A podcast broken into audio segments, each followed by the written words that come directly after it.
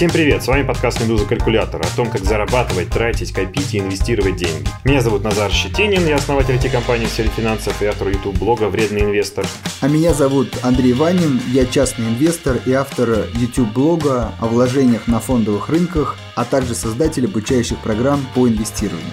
Напомню, что этот сезон мы назвали «Про», и он полностью посвящен инвестированию. В каждом выпуске мы обсуждаем новости, которые происходят прямо сейчас. Это не только новости фондовых бирж, но и другие события, как российские, так и мировые, на которые стоит обращать внимание при инвестировании. Наша задача не столько обсудить сами новости, сколько на их примере рассказать об инвестиционных принципах, которые мы применяем сами и которые может применять каждый наш слушатель.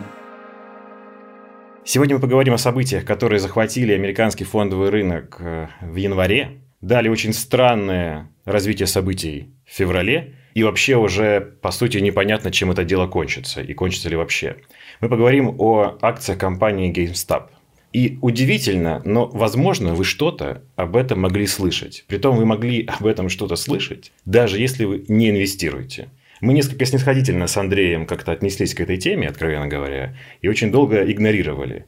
Но когда речь дошла до того, что уже подтягивается правительство США для разрешения этого странного конфликта, и, например, Netflix, Hulu и другие там стриминговые сервисы изъяли художественные фильмы на реальных событиях о 2008 году и финансовом кризисе из обращения. То есть нельзя посмотреть, например, фильм «Игра на понижение». Специально проверял перед подкастом «Page not found». Реально нельзя посмотреть на Netflix. И абсолютно очевидно, что нельзя игнорировать эту тему, нужно не разобраться. Если вы чуть-чуть с ней знакомы. Сегодня мы разберем ее очень детально и обсудим, ну, может быть, это какая-то новая реальность, в которой нам всем предстоит теперь жить, и надо учитывать странные риски, которые несет в себе комьюнити э, фондового рынка.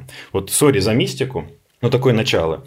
И кроме Андрея и меня будет у нас в студии Володя Киселев. Э, Володя – основатель проекта «Бастион Финанс». Это частная аналитика, при этом суперрациональная. И я не понимаю, почему Володя решил это делать, но Володя стал биографом истории GameStop. И очень любопытно из его уст услышать все нюансы. Там есть всякие детали, такие даже пикантные порой. И просто поговорить с ним по поводу того, что он думает, такой рационалист, о том ужасе, который происходит сейчас на американском фондовом рынке и конкретно с компанией GameStop, хотя там уже, по-моему, не только с этой компанией. Володя, Привет тебе, дорогой. Расскажи, пожалуйста, нашей аудитории эту потрясающую историю. Что такое GameStop, почему это важно и как дегенераты победили Уолл-стрит? Да, привет. На самом деле, начать историю, наверное, можно так издалека. Вообще, что такое компания GameStop, наверное, в России немногие о ней слышали, потому что в России она вообще никак не представлена. Это просто сеть э, магазинов, в которые продаются диски, и кому принципе, нужны диски в 21 веке, потому что диски с играми давно были заменены играми, которые можно купить онлайн. Продажи этого магазина много лет уже падали, а в пандемию они упали на 40%. Соответственно, и акции GameStop последние три года падали с 40 долларов до 3 долларов, и никому они не были интересны. Пока в августе 2019 года на них не обратил внимания Майкл Бьюри, известный, может быть, многим слушателям по фильму «Игра на понижение» «Биг Шорт», которая прославила историю того, как он, будучи главой хедж-фонда, поставил на крах рынка недвижимости в США в 2007 году и заработал на этом много денег. Он э, в своем письме сказал, что акции GameStop имеют какой-то шанс э, вырасти в будущем, потому что стало известно, что новые консоли Xbox и Sony выходят с дисками, да, то есть была вероятность, что эти диски пропадут, и тогда вообще магазинам типа GameStop непонятно на чем было бы зарабатывать. Он сказал, что, наверное, они все-таки в консоли добавят диск, оставят его, сохранят, и, соответственно, э, гики, любители дисков, они снова пойдут в магазин GameStop и увеличат э, их выручку, ну, то есть они дадут какой-то импульс роста и вырастут акции. Естественно, он никак не ожидал, что его прогноз развернется в такое полноценное мощное движение или в мощный рост. Ну, то есть он, он не ожидал какого-то сильного роста. Он просто говорил, что ну вот есть вероятность того, что акции немного вырастут. И его инвестиционная идея, она осталась где-то на задворках журналов типа Business Insider, популярное онлайн-издание в США, пока на него Э, на статью с этой инвестиционной идеей не обратили внимания трейдеры с форума Wall Street Bets. Форум Wall Street Bets стал очень популярным в США в 2020 году, когда на рынок пришло множество новичков, которым не интересен какой-то фундаментальный анализ, и они начали искать легкие пути заработка, там инвестиционные идеи буквально генерируются по щелчку, то есть у кого-то какая-то идея пришла купить, они ее покупают, или, например, они знают, что вот есть такой магазин, например, да, и они покупают, вовсе не разбираясь в бизнесе этих компаний. И на этом форуме появилась в первый раз весной 2020 года статья э, со ссылкой на Майкла Бьюри, что известный трейдер, тот самый трейдер, который сыграл на понижение в 2007 году и заработал, теперь покупает акции GameStop. И эта история постепенно начала обрастать э, фанатами, многие трейдеры там э, решили, что это хорошая возможность заработать, и постепенно, как снежный ком, начало расти количество постов об этой компании, появились слухи, что сейчас э, сменится менеджмент, и они начнут какое-то изменение э, в своем бизнесе, что они будут переходить в онлайн. Они, в принципе, не сильно чем были подкреплены, но вот такая идея появилась.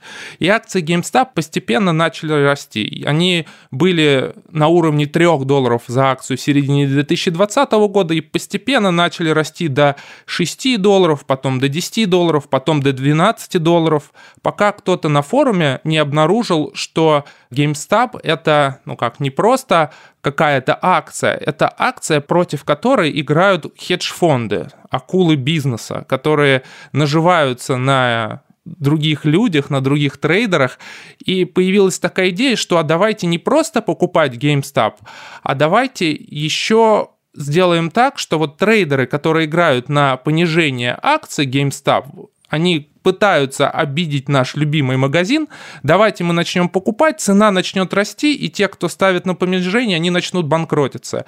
И тогда эта идея, она обрела не просто смысл, как вот на чем можно заработать. Эта идея, она еще э, приобрела такой подтекст, что это восстание, это революция маленьких трейдеров, диванных инвесторов против огромного хедж-фонда Melvin Capital, который обладал капиталом в десятки миллиардов долларов, долларов, что вот сейчас мы должны поднять стоимость акций, соответственно, хедж-фонд на этом теряет, и им это удалось. Никто в это не верил. И в конце концов цена акций выросла с 10 долларов до 30 долларов, а потом она начала вообще какие-то невероятные уровни показывать уже и по 300, и по 400 долларов.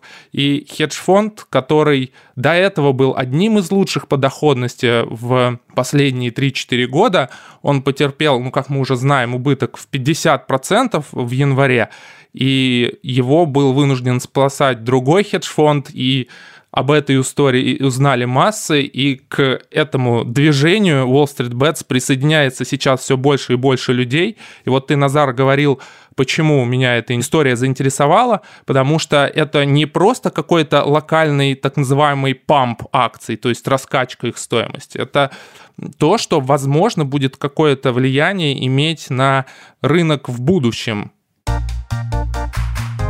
Андрей, Володь, тогда я еще расскажу немножко по поводу того, что такое шорт игра на понижение.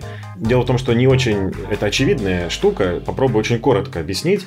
Есть возможность заработать на том, что стоимость акций падает. Для этого нужно пойти взять где-то, обычно такую услугу предоставляет сам брокер, акции взаймы, продать их в рынок, потом, когда их стоимость упадет и станет ниже, откупить назад и положить на место ну, тем людям, у которых ты взял их взаймы. В чем логика? Я, например, взял взаймы 100 штук акций, в руки прям взял, держу их. Я должен 100 штук конкретных акций. Нужно пойти продать их в рынок по тем ценам, которые сейчас есть, и выручить какие-то деньги. Подождать, акции могут упасть в цене, я откупаю опять 100 штук акций, опять у меня в ладошке, и отношу тому, у кого я взял их в аренду. Схема сложная, Специально есть э, прекрасный финансовый термин, э, хорошо известный всем сотрудникам банков и финансовых э, учреждений, который называется говномутки. Эта ситуация напоминает такую. Но, тем не менее, это абсолютно легально. Это абсолютно легально, и действительно можно заработать на том, что кому-то плохо. Кому-то становится плохо, и стоимость акций у них снижается. Это и хотели сделать э, ребята из хедж-фонда. Но здесь получается уникальная ситуация, которая не воспроизводится, если вы акции просто покупаете, как старый добрый Андрей и Назар. Держите их долго, и, и вы такие счастливые. Возникает уникальная ситуация, что когда вы как бы оказались в игре на понижение, то есть вы зашортили, и стоимость активов не падает, как вы планировали, а растет, потому что он какие-то ужасные форумчане набежали и покупают их, то получается следующая ситуация, что вам, чтобы вернуть эти 100 акций, вам нужно их покупать все дороже и дороже и дороже. И выясняется так, что в какой-то момент у вас просто нет денег, грубо говоря, чтобы выкупить эти акции в том объеме. Просто, ну, потому что они очень дорогие стали. Вы думали, что они будут дешевые, они стали дорогие. И вам После этого единственное действие, которое просто физически, по законам физики доступно, это пойти и купить еще. То есть парадокс заключается в том, что доведя этот хедж-фонд до состояния, ну, по сути, банкротства, они их вынудили еще покупать. А что такое еще покупки? Это дополнительный спрос. А что такое дополнительный спрос? Это еще больше рост стоимости товара или актива, в нашем случае вот акций GameStop. То есть, по сути, они запустили такой с горы снежок, который уже в основании горы скатался в огромную такую шар, в такую огромную лавину даже, можно сказать. И делали это осознанно. То есть, важно, что когда вы играете в такие игры, то есть пытаетесь заработать на понижении, вы можете здорово на этом ну, прям потерять. Я хочу от себя немножко добавить, что, мне кажется, важную мысль, которую должен вынести начинающий инвестор из этой истории, это то, что когда вы покупаете акцию ну, в лонг или просто покупаете, очень важно, никто не может вас заставить ее продать. То есть без плечей. Никто. Цена может стать 0 или там 0,1. Да, тут важно сказать, за свои. Да, да, да. То есть, акцию вы покупали там, неважно, по 100 долларов, и она стала стоить 0,01, там 1 цент, то никто не может заставить вас э, ее продать. Когда вы шортите, да, или занимаете акции, продаете, это уже какое-то обязательство формируется. И важно, что если акция начинает расти, то вам там два условия. Либо нужно довносить деньги под это обязательство, либо принудительно эти акции откупать с рынка. И еще, кстати, важно, что акция расти может условно бесконечно, да, со 100 до 1000, 10 тысяч, ну то есть нет потолка. А у падения всегда есть потолок, там 99,9%, ну или там 100, когда банкротство. То есть очень важно, что инвестор, который покупает акции, еще раз на свои, не может оказаться в такой ситуации. Его там другие ребята, двигая цены, не могут высадить. А вот те, кто шортит, вот такие ребята высадить могут. То, что и произошло. Мне хотелось бы э, вначале вот мнение Владимира услышать. Справедливо это, несправедливо, это нормальный рынок или это что-то из ряда вон? То есть вот какое твое отношение к этому событию? Когда есть вообще такие громкие околорыночные истории, это часто сигнал о возникновении какого-то пузыря на рынке, на мой взгляд. Потому что когда я читал эту историю, вообще различные журналы об этом, вот ты как будто читаешь истории из конца 90-х годов в США, где тоже был наплыв Э, ничего, скажем так, не понимающих в каком-то глубоком инвестиционном анализе инвесторов, новичков, которые также наживались буквально из ничего, потому что любой гараж мог выйти на IPO, разместить свои акции и заработать с этого прибыль. Если ты, например, читаешь историю о буме на рынке недвижимости во Флориде в 20-е годы, то же самое – любой инвестор, начинающий, который ничего не понимает в финансах, он брал кредит под любые ставки и покупал недвижимость во Флориде, она взлетала в цене, он ее продавал. Если копать дальше, в 19 век, то же самое. Бум железных дорог в Великобритании, например, был, в котором участвовали Чарльз Дарвин, Шарлотта Бронте, которые на этом теряли деньги в итоге, да, но был период, когда все росло, и они были в эйфории.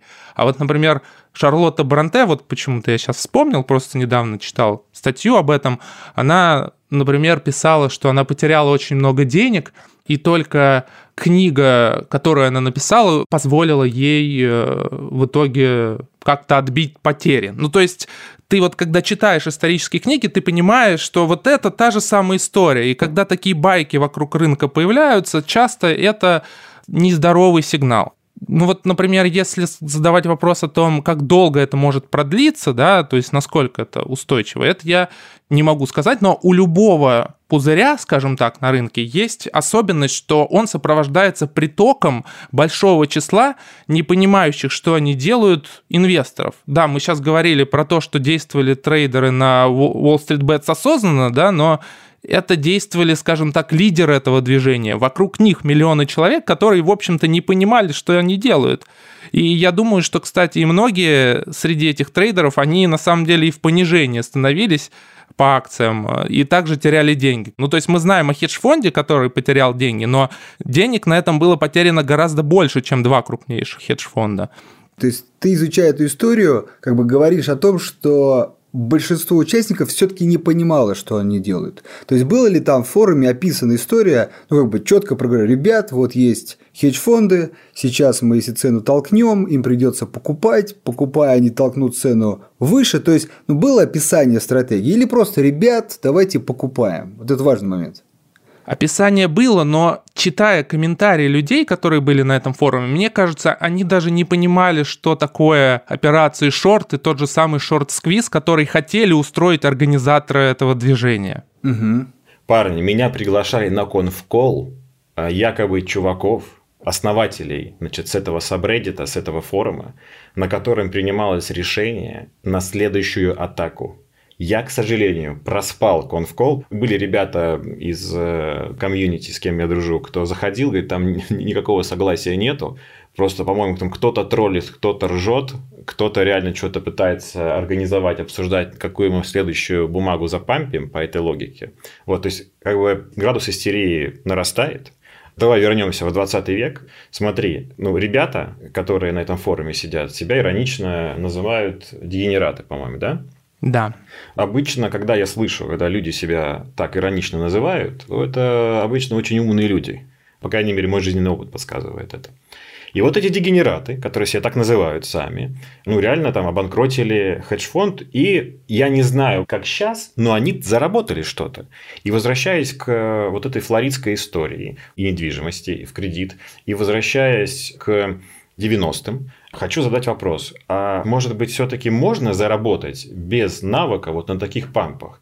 Я-то как-то на самом деле знаю людей, которые, не поверите, и на МММ зарабатывали реально, то есть они выходить успевали. Ноль знаний, ноль. Да, просто приходили, хватали, но у них хватало какого-то, не знаю, чувства, я даже не знаю, как это сказать, ощущение того, что сейчас приближается что-то плохое, не выпрыгивали, да. То есть всегда кто-то в итоге расплачивается за это незнание. В итоге это факт. И даже вот с GameStop была ситуация, когда они там за сессию упали там на 35%, да, по-моему. А кто-то покупал до этого, да? Но, может быть, в этой всей движухе есть сила? Я просто почему хочу вас это спросить, потому что мы здесь такие все очень умные, да, мы сидим, загоняемся по фундаментальному анализу, там, тратим много времени на аналитику, а возможно, вот эта игра в такую рулетку, исторически, тем более, ты же сколько привел тут примеров, да, она тоже может приносить деньги. И на самом деле глупые мы. Как вы на это смотрите? Я прочитал однажды шикарное объяснение, что такое пузырь. Так. А, пузырь — это когда у тебя есть различные инвесторы на рынке с разными горизонтами инвестирования. Есть те, кто покупает на один день и продает. Есть те, кто покупает на месяц. А есть долгосрочные инвесторы, которые вот покупают, и их задача, что вот через 5, 10, 15 лет вырастет акция. Вот смотри, когда цена какого-то инструмента, она, например, вот нам кажется необоснованно дорогой, да, и нам кажется, что по такой цене покупать нельзя акцию. Но для людей, которые купили ее сегодня и продадут через неделю, эта цена обоснованная, им не важно, что стоит за бизнесом компании, им вообще не важно, какое обоснование. Им задача, вот сейчас мы проведем памп и заработаем. Действуют ли они разумно с этой точки зрения? Возможно. Но проблема начинается тогда, когда те, кто зашли там на полгода, например, для них э, это вот сейчас, например, покупать акцию, скорее всего, будет катастрофой, потому что цена акции реально ничем не обоснована. Вот пузырь случается тогда, когда люди которые пытаются действовать умно, скажем так, обладают какими знаниями, они начинают играть вот в эту игру. И если ты покупаешь акцию, потому что ее покупают все, рано или поздно ты окажешься последним в этой череде, да, и вот сейчас точно есть люди, которые покупают по 400 долларов и по 500 долларов акции этой компании. Они вполне, возможно, останутся последними в этой цепочке. И 100% будет кто-то, кто заплатит больше и потеряет на этом.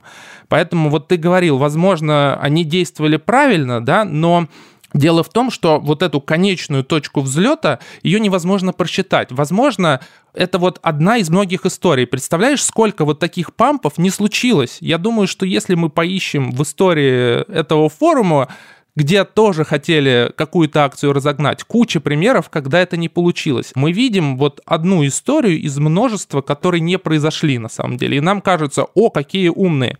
А если мы посмотрим, сколько людей слило денег на инвестирований и попытках разогнать какую-то акцию, у нас будет полная картина. Мы просто не видим эту картину. Поэтому я бы какой вывод, например, сделал из этой истории, что если очень спекулировать хочется и вот в это движение вложиться, да, то это сделать даже можно но надо отдавать себе отчет, что это фан, я играюсь, и не ставить на это, например, э, все свои инвестиции. Все-таки мне кажется, что это разные истории. Пузырь обычно, то, о чем ты говоришь, это история, когда что-то начинает расти, и, как я люблю говорить, как магнит начинает притягивать неопытных инвесторов, но это процесс не такой быстрый. И важно, что эти люди притягиваются потихоньку, и каждый с какой-то со своей историей. А здесь именно э, была ну, как бы четкая ставка. Нужно было именно в короткий период притянуть большое количество участников. Там никто же не рассказывал, что это классная компания, что у нее там какие-то перспективы и так далее. Нет, четко людям говорили о том, что мы тут пытаемся нагнуть хедж-фонд. Кто-то понимал, кто-то не понимал, кто-то шел просто как бы со всеми идея хорошая понравилась. Но ну, в общем, эта история как раз не про то, что каждый потихонечку приходил на этот рынок и добавлял к нему стоимости, а именно то, что здесь хотели люди заработать, кто-то за идею, но именно в краткосрочном периоде. Ну, то есть, это просто мне кажется, что это не история про пузырь. Пузырь все-таки как бы история, которая надувается гораздо дольше. Это первое. А второе, что мне интересно, хороший вопрос по поводу законодательства. Все-таки здесь есть сговор вот как раз я думаю об этом. Когда пузырь, там каждый еще раз приходит по своим идеям. Он, может быть, где-то что-то читает, где-то изучает общие форумы, но он как бы сам. А вот тут есть ребята, которые изначально, как сказать, замыслили там условно плохое, Вопрос, кстати, плохой это или нет, это еще вопрос трактовки. Но они это замыслили как бы коллективно, притянули туда других людей, и на этом, ну, они, я думаю, точно заработали. То есть, есть ли в этом правонарушение? Или это чисто открытый рынок, и здесь нарушений нет? Ну вот те статьи, например, Wall Street Journal, что я читал, эксперты говорят по праву в США, что там не за что некого привлекать. Но это, понимаете, это сейчас мы так еще обрисовали, что это противостояние форумчан с хедж-фондом. Да, если посмотреть, как история развивалась, многие приходили как раз и говорили, что у этого магазина есть перспективы. Ну, то есть просто когда какая-то идея есть на рынке, да, ей ищут различные обоснования. Просто она в итоге закончилась крахом фонда. Но если посмотреть, какие статьи там были, там Например, рост акций начался в августе 2020 года, прям такой явный, когда в компанию пришел Райан Коэн, это инвестор, основатель сайта Chewy.com, платформы для продажи корма для собак, и он тогда сказал, что я буду делать изменения в этой компании, то есть я попробую провести какие-то технологические инновации.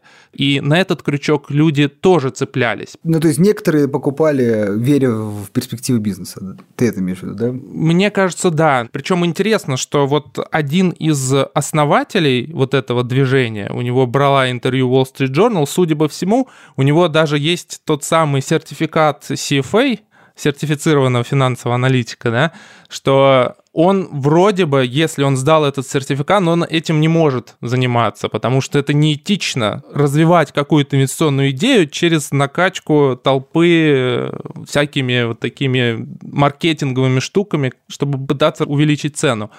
Ну, то есть не что противозаконно, стоит... а только неэтично. Неэтично, да? да. Судя по всему, это неэтично, и, возможно, какое-то регулирование еще будет разрабатываться под это, но в целом большинство специалистов говорят, что вот по текущим законам там нет манипулирования, и прямо такой вывод в некоторых статьях на Wall Street Journal приводится, что, конечно же, это надо дорабатывать, это надо как-то будет регулировать, это вот один из тех трендов, одно из тех последствий этой истории для рынков будет, что, возможно, попытаются как-то эту отрасль более четко зарегулировать. Правда, я не знаю как, потому что, ну что, они будут комиссию по мониторингу за сабреддитами устраивать?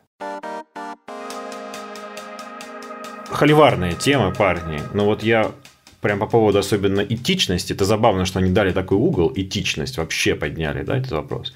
Я здесь готов прям очень долго спорить. Эти люди, они ну, объективно воспользовались, скажем так, технической лазейкой, которая есть вследствие того, что индустрия сама по себе придумала очень сложную конструкцию под названием шорт, которая, кстати, для экономики не является оздоровительной какой-то. То есть сам шорт по себе не запускает деньги в экономику. То есть, я как помню, учился в университете, мне всегда объясняют, что фондовый рынок, он нужен для того, чтобы фондировать бизнес. Для того, чтобы появлялись деньги, чтобы экономика заводилась, люди, у кого не было доступа к капиталу, получали доступ к капиталу. Это просто как инфраструктура для запуска реального бизнеса, настоящего.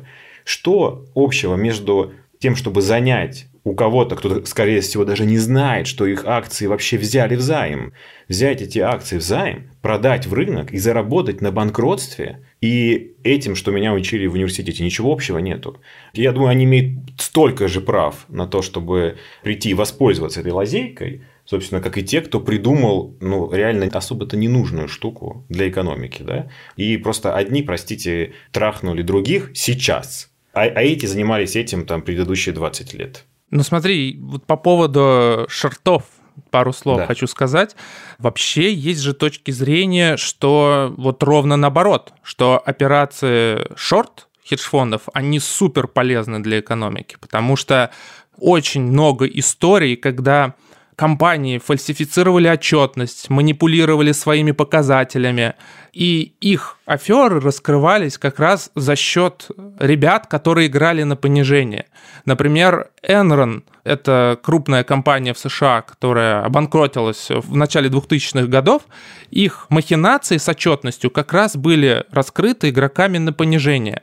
Была шикарная история с китайской сетью кофеин Luckin Coffee, не знаю, слышали вы или нет. Они просто фабриковали 40% своих продаж, они их просто рисовали пока какой-то парень, который хотел сыграть на понижение, не провел расследование, он прямо по кофейням в Китае ходил, чтобы посмотреть, реально ли там есть положительная динамика продаж. И он нашел, он сделал это исследование, и в итоге он заработал на понижении. Да, он как бы сыграл на падение акций, но он сделал огромную пользу для экономики, потому что люди, которые раньше финансировали в эту фейковую компанию, они перестали туда нести деньги. И таких историй достаточно много. То есть, э, ну да, есть э, такие спорные моменты, когда действительно с помощью этих операций банкротились какие-то хорошие компании, наверное, есть. Но есть очень много примеров, когда они реально помогали экономике, и часто такие операции называют санитарами леса. Вот мы вспоминали фильм «Большой шорт», с э, Майклом Бьюри. Он же то же самое сделал. Он нашел, что по ипотечным закладным нету платежей что на самом деле эти бумаги строят гораздо меньше, чем денежные потоки, которые они получают. Он это нашел, он это открыл и в итоге на этом заработал. Да?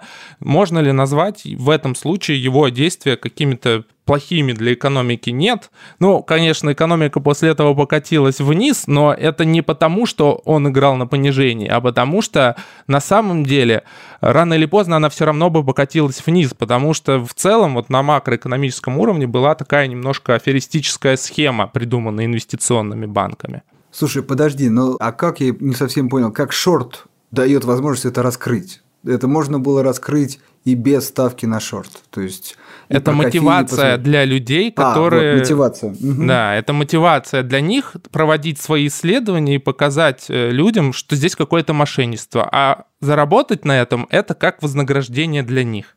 Есть такая древнеримская поговорка «ищи кому выгодно». И человеку просто становится выгодно раскрыть правду, но ведь может быть и иначе. И мы сейчас ровно и видели этот момент, что людям, может быть, будет выгодно говорить неправду. Но я думаю, что я здесь с тобой все равно не соглашусь, потому что это все как бы следствие самого первого шага, знаешь, того, что все-таки эту модель ненужную для системы запустили, ну, чтобы просто финансистам было больше возможностей зарабатывать, да, на том, что асимметрия информации все-таки пока она на их стороне. А потом уже, да, на основе этой усложненной модели появились люди, которые хотят заработать на том, чтобы выяснить правду, хотят заработать на том, чтобы, наоборот, подделать правду.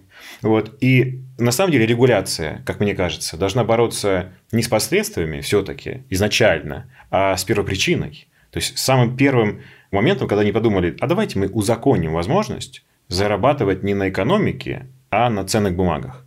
То есть отрежем одно от другого. Давайте дадим, дадим такую возможность. А все остальные игроки, которые пришли, кто-то действует позитивно, кто-то негативно, они уже дальше в этих рамках работают. Но когда кто-то из этих игроков, кто пришел уже на это поле, совершает, как нам кажется, этическую ошибку, регуляция приходит и делает фаталити. Она говорит, типа, а давайте мы сейчас, чтобы только хорошее происходило, Давайте мы там фильмы изымем там, из Netflix, да, чтобы не учить, как поступать плохо на том поле, которое мы сами ископали. Мне кажется, это как-то очень странно. Ну, типа, свободный рынок, друзья. Раз уж вы разрешили такую штуку сложную, ну, так э, живите теперь с этим. Чего вы теперь боретесь, только там пытаетесь отрезать? Ну, либо придите, скажите, эта штука, в принципе, экономике не нужна. Вот, давайте просто не дадим шартов. И все. А бороться будем только за то, чтобы вот историка с кофе не получилось, и все свои силы регуляторные направим на то, чтобы раскрывать энроны. Это что же силы? Смотри, Назар, я с одной стороны, кстати, с тобой согласен, но все-таки чуть-чуть хочу, так сказать, в защиту шартов сказать. Просто послушав тебя, можно чуть-чуть продолжить мысль. Вообще можно тогда не допускать, ну это часто такое мнение появляется, не допускать, например, частных инвесторов или неопытных инвесторов вообще на рынок. Дальше можно шагнуть, э, запретить им спекуляции. Ну, нормальная тема, например, я думаю, она была бы даже позитивна для экономики. Типа купил акции, ну, друг, минимум три года продавать нельзя. По крайней мере, по своему опыту, когда я это человек говорю, он такой, так, ну это надо подумать теперь. Ты что, это же не просто купить, продать, это надо подумать. То есть вот эти благие вещи, они могут, знаешь, к чему привести? К снижению ликвидности. Это очень важная вещь. Опытные инвесторы, ну вот тут буду говорить как есть, понимают, что спекулянты, они, ну, моя точка зрения, все в итоге теряют деньги. Но они, как их называют, такая некая смазка для системы. Они постоянно гоняют цену то вверх, то вниз, занимаются своими игрищами. Но важно, что это дает возможность инвестору, крупным фондам, об них порой закрываться, от них открываться. Они наполняют этот стакан. То есть это прямо реально смазка для крупных сделок. А, возьми вот пример российские облигации. Вот там нету спекулянтов, потому что у нас ну, просто пока частные лица не торгуют в таком количестве облигациями. Ну и вот открываешь стакан по облигациям, они там полупустые, либо пустые. Почему? Потому что какой-нибудь фонд зашел, купил или два и не продает. Вот. А если продает, он вышел, надо ждать другого фонда, который сейчас захочет купить. И вот такие полупустые стаканы. Ну, в принципе, профессионалы, конечно, и с этим справляются. Но смотришь на УФЗ, да, где там все-таки даже физиков побольше, и он такой полненький, и это даже польза для экономики. Легче как бы проворачивать операции, то есть кому-то выйти, кому-то зайти. И, к сожалению, ну это так и есть, э, в классических книжках спекулянты обеспечивают эту ликвидность. И шарты в этом случае – это еще больше ликвидности.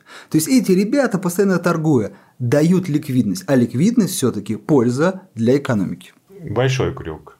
Нет, смотрите, парни, хочу, чтобы вы тоже понимали, я не предлагаю заворачивать гайки. Просто мне прям задело тот момент, что люди размышляют о этике, когда они сами предложили такую схему. То есть они говорят, типа, в принципе, можно зарабатывать и не на экономике, И если у вас есть хедж-фонд, деньги, власть, связи и образование, вы можете это легко делать. А вот если вы просто фрумчане и собрались, э, набежали на какую-то бумагу и повалили большой фонд, то это, по-моему, неэтично. То есть, мне кажется, что просто, если уж вы сказали, что свободный рынок, так отпустите, да? К чему эти странные, непонятные действия? Давайте мы позвоним в Рубингуд и попросим там остановить торги по этим бумагам. То есть, я как раз за то, чтобы сказать, да, вот такая жизнь. Теперь, вот видите, какие есть. Новый игрок появился на фондовом рынке. И мне очень нравится. Я считаю, что сейчас санитарами леса как раз выступили эти ребята. Потому что, представьте, какое количество хедж-фондов, которые там строили модели, включали в свои портфели ставки на падение каких-то компаний, они, наверное, вынуждены пересмотреть свой портфель. Они такие, так, так, так, стоп, стоп, стоп. То есть, теперь, оказывается, больше нельзя зарабатывать на том, что там компания сейчас загибается и скоро закроется, да, а давайте-ка мы там доли порежем немножечко, да, этих шартов. То есть, это в целом было действие, как мне кажется, положительное для системы. То есть, она ее оздоровила, потому что кто-то пострадал в ней.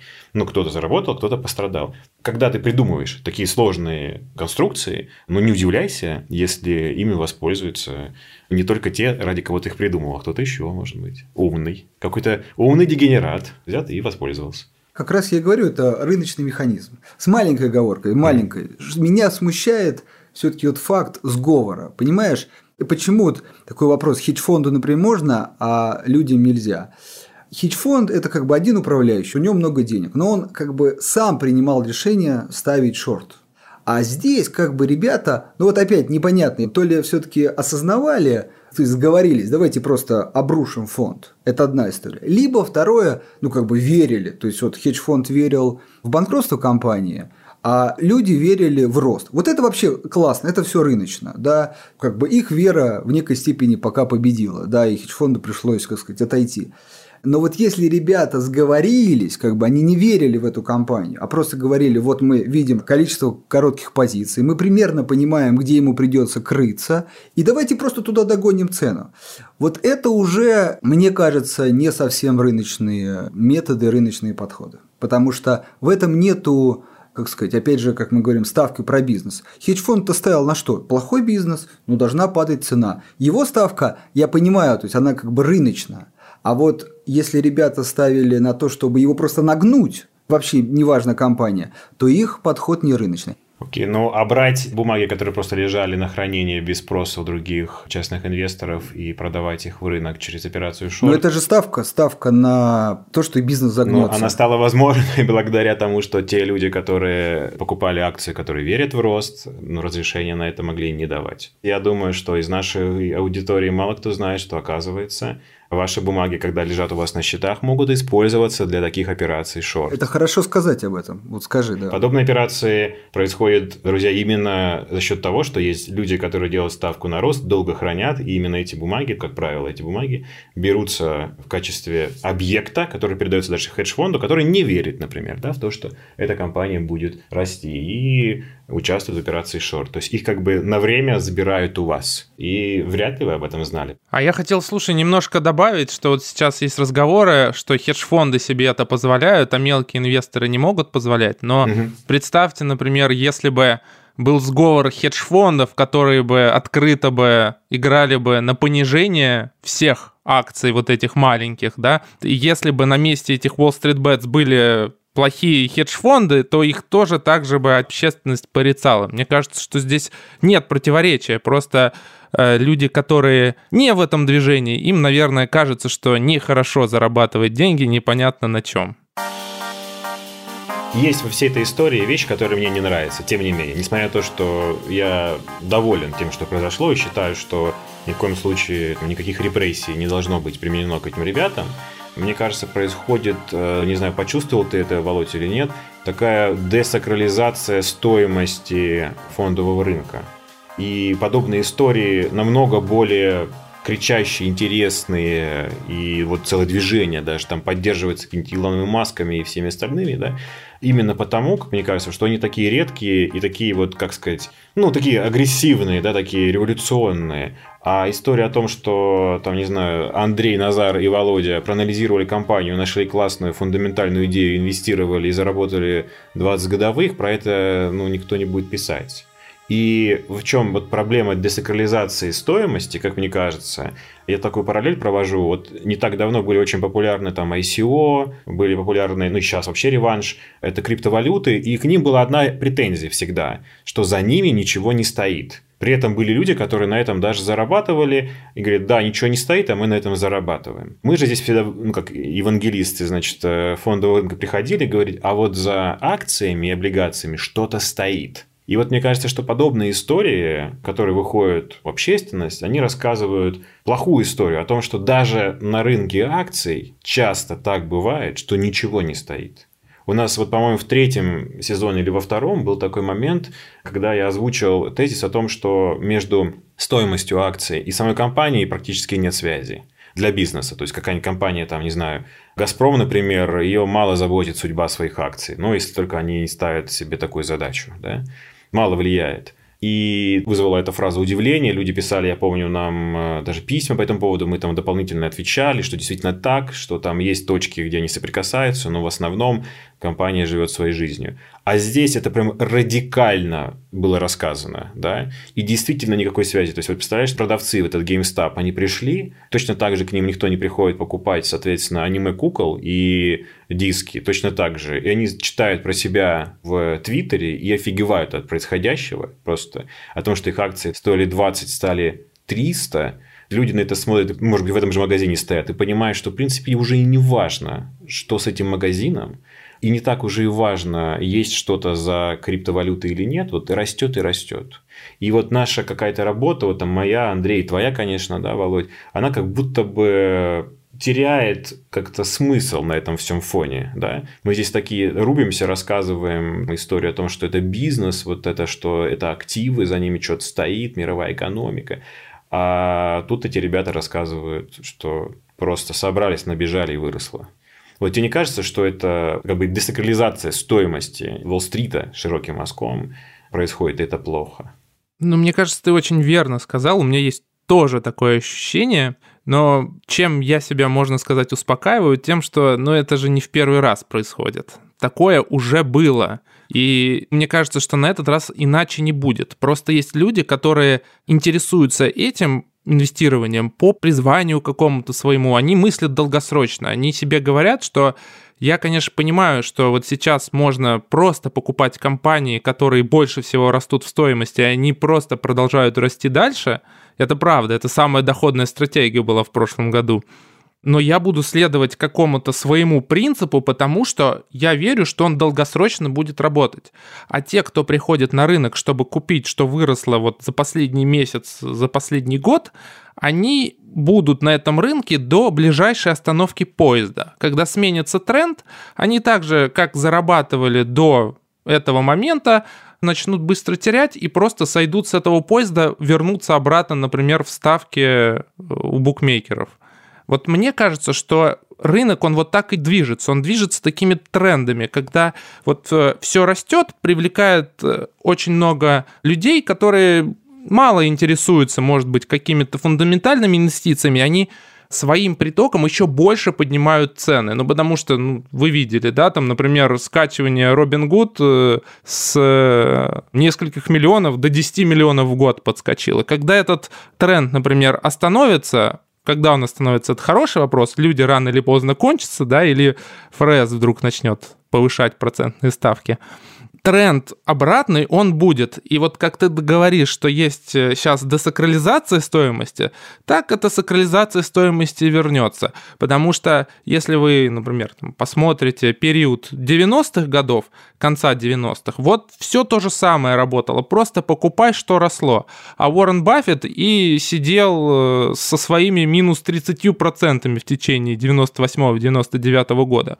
Но сменился рынок, кризис наступил 2000 года, и все, кто нажился вот на тех событиях пузыря доткомов, они кто-то потерял, кто-то занялся чем-то другим, А Уоррен Баффет, который, например, следовал своей стратегии, все над ним насмехались, что ты тут такой старичок рассказываешь нам про фундаментальное инвестирование, у тебя, посмотри, минус 30%, а рынок вырос на 40% за это время. Он в следующее десятилетие показал, что а вот мой метод снова работает. Просто никогда не бывает методов на рынке и подходов, которые работают все время. Те, кто действует как-то фундаментально на основе глубокого анализа, они, если у них акция, например, выросла, они себе могут объяснить, почему она выросла. У нее например, показатели улучшились, или это просто бум даже, да, какой-то, я не понимаю, почему растут акции.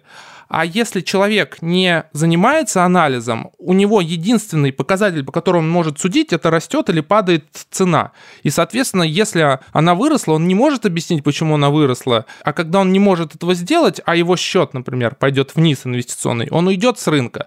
Если я инвестирую, я понимаю, почему котировки идут вверх или вниз, я себе говорю, вот в этом году, например, случился кризис, мои акции упали на 20-30%. Почему они упали? Потому что вот сейчас сейчас ВВП упал, например, да, там на 2%, это привело к падению продаж э, каких-нибудь э, лекарств от Pfizer на 10%, и поэтому сейчас акции выглядят не очень. Но я знаю, что это бизнес, что бизнес будет оптимизировать свои издержки, и прибыль рано или поздно пойдет вверх. И я переживу вот этот момент спада, и я останусь в этой просадке, может быть, рынка, да, и компании, потому что я знаю, что бизнес в дальнейшем все равно будет зарабатывать прибыль.